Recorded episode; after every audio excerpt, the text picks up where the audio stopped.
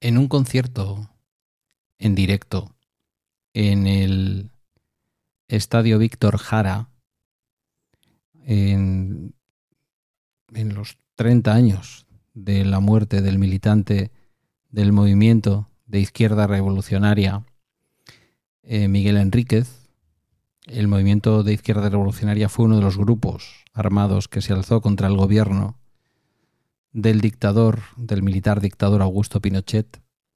En ese concierto, Pablo Milanés explícitamente dijo, esta canción la hice el 5 de octubre del año 74, 20 o 30 minutos después de haber, de haber muerto en combate Miguel Enríquez. Yo pisaré las calles nuevamente. Yo pisaré las calles nuevamente de lo que fue Santiago ensangrentada, y en una hermosa plaza liberada me detendré a llorar por los ausentes. Yo vendré del desierto calcinante, y saldré de los bosques y los lagos, y evocaré en un cerro de Santiago a mis hermanos que murieron antes. Yo unido al que hizo mucho y poco, al que quiere la patria liberada, dispararé las primeras balas más temprano que tarde, sin reposo. Retornarán los libros las canciones que quemaron las manos asesinas. Renacerá mi pueblo de su ruina y pagarán su culpa los traidores. Un niño jugará en una alameda y cantará con sus amigos nuevos, y ese canto será el canto del suelo a una vida segada en la moneda. Yo pisaré las calles nuevamente de lo que fue Santiago ensangrentada, y en una hermosa plaza liberada me detendré a llorar por los ausentes. Pablo Milanés no volvió a pisar las calles de Santiago hasta ocho años después, en 1998, de la vuelta de una especie de democracia a Chile. Una democracia tutelada, pero inicialmente y después de toda aquella dictadura una democracia suficiente que llevó al país a donde después ha estado, para bien y para mal, que tuvo un vete y ven entre la socialdemocracia y los socialcristianos, pero nuestro querido Pablo, que nos dejó hace no tanto, hasta el año 98, ocho años después de la llegada de la democracia formalmente a Chile, él no volvió a pisar las calles nuevamente de Santiago de Chile. Y no lo hizo porque seguía siendo jefe del ejército oficialmente, el asesino el genocida, el sátrapa, el dictador Augusto Pinochet. Comienza Bala Extra con Pedro Sánchez.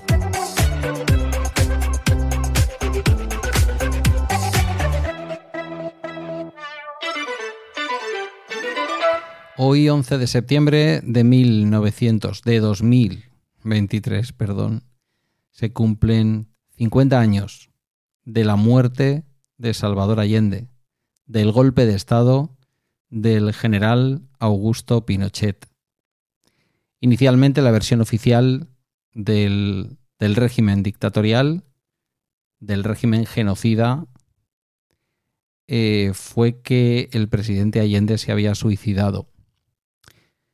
Hubo quien puso en duda aquella versión, pero la realidad es que Salvador Allende después del bombardeo en la Casa de la Moneda, después del intento de acabar por completo con la democracia en Chile, que tuvo éxito, prefirió acabar con su vida antes que entregar su dignísimo cargo democrático a una cuadrilla de asesinos. Una cuadrilla de asesinos que ya en 2010 se supo, con la revelación de algunos de los documentos que estaban sometidos a secreto en Estados Unidos, miles y miles de documentos, y que ahora vuelven a aparecer en un libro, pero no es ninguna novedad. Es el libro de alguien que ha mantenido una lucha, ahora no voy a recordar su nombre, ha mantenido una lucha enorme por conseguir que aún se desvelen más secretos, conversaciones incluso privadas entre Henry Kissinger, el entonces secretario de Estado, es decir, el ministro de Exteriores del gobierno estadounidense, y quien era en aquel momento el presidente de los Estados Unidos. Aún no había sido.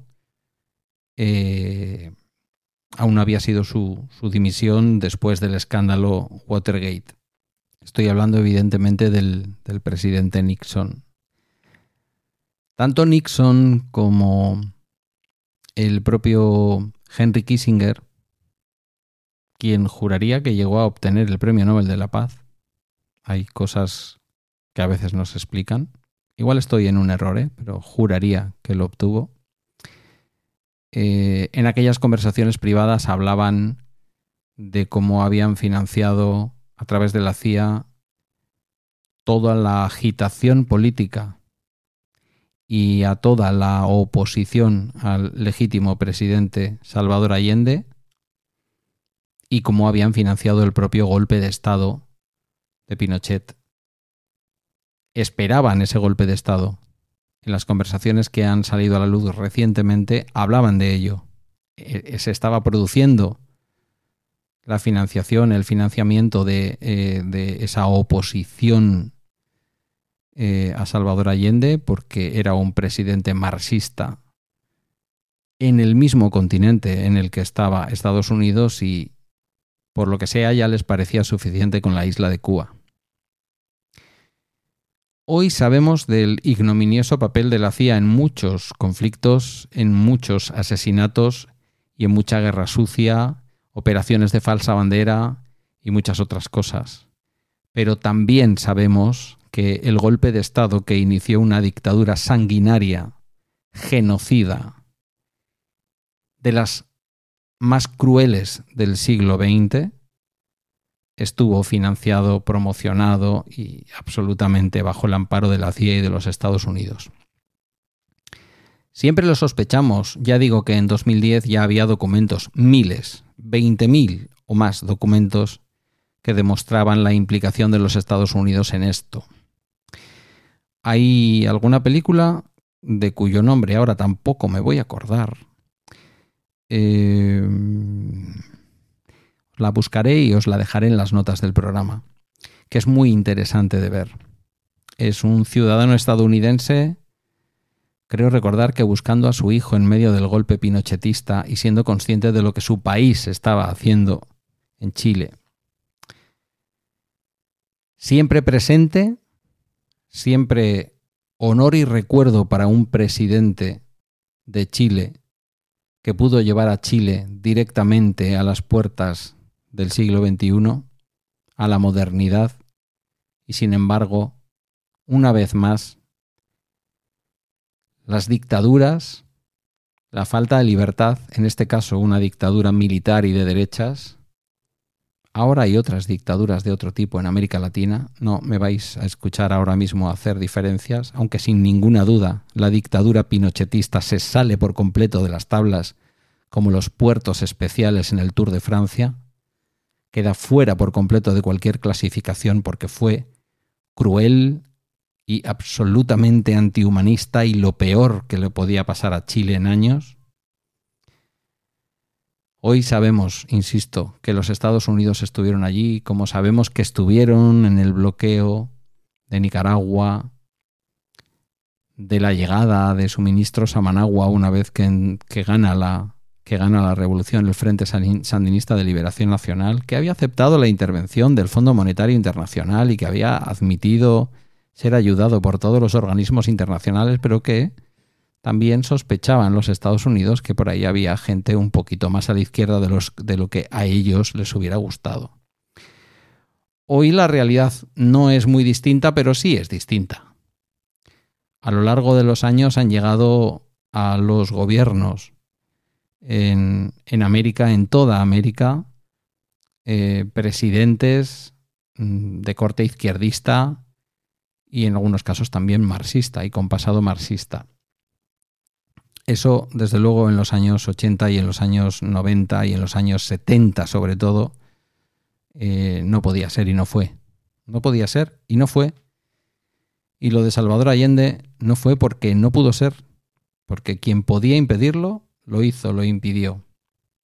Insisto, ahora sabemos de toda, de toda aquella implicación y hoy, 50 años después de aquel golpe de Estado comandado por el general Augusto Pinochet, es el momento de rendir un homenaje sincero a todos aquellos que sufrieron la represión, a todos aquellos que fueron asesinados, a todos aquellos que fueron que sus vidas fueron segadas, cercenadas por la crueldad de un dictador y de una dictadura sin parangón, insisto, casi sin parangón en la historia del siglo XX.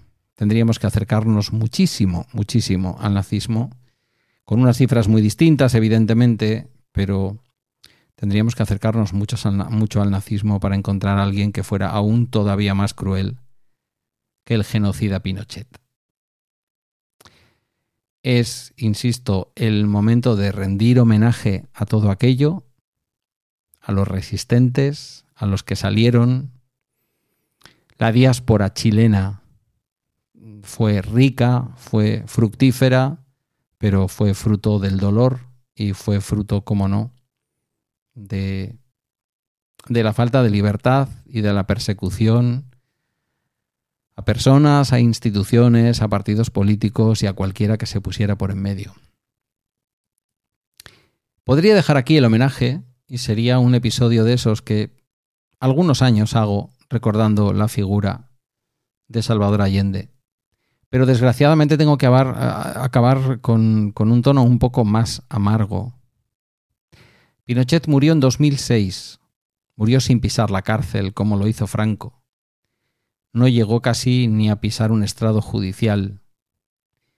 Hoy es el símbolo de la derecha ultraconservadora que ahora mismo, ahora mismo, domina el panorama electoral chileno. Gobierna la izquierda heredera de Salvador Allende,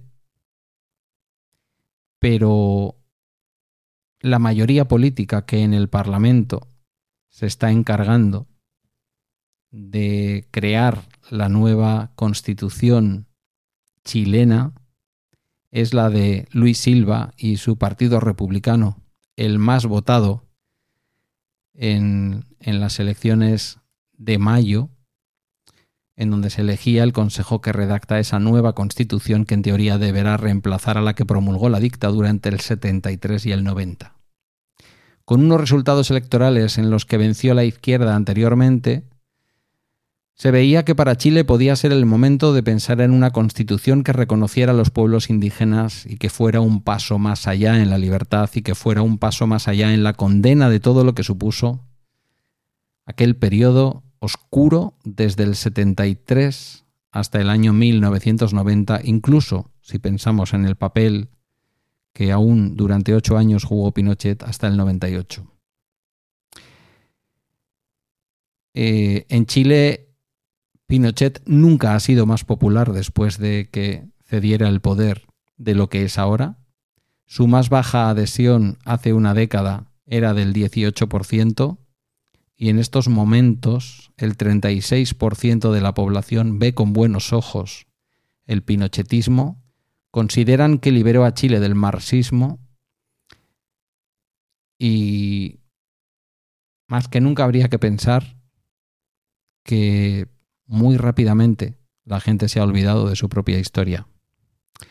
Por eso hoy hay que recordar aquí a Salvador Allende, a su dignidad, a lo que intentó hacer de Chile y a la manera absolutamente cruel y asesina, aunque finalmente hay un cierto consenso en que su muerte se debió a un suicidio, la manera cruel y asesina en que se bombardeó con aviones el Palacio de la Moneda y en que se sacó la democracia de Chile durante prácticamente dos décadas. Acaba el bala extra de hoy, puedes dirigirte a mí en Mastodon o por cualquier otro medio a través de balaextra.com. Lee sobre el golpe de Estado de Chile hace 50 años. Lee, entérate de qué ocurrió. En el balaextra.com tienes también el enlace a la comunidad de Telegram y ahí te espero si quieres para poder comentarlo. Gracias por tu tiempo y hasta mañana.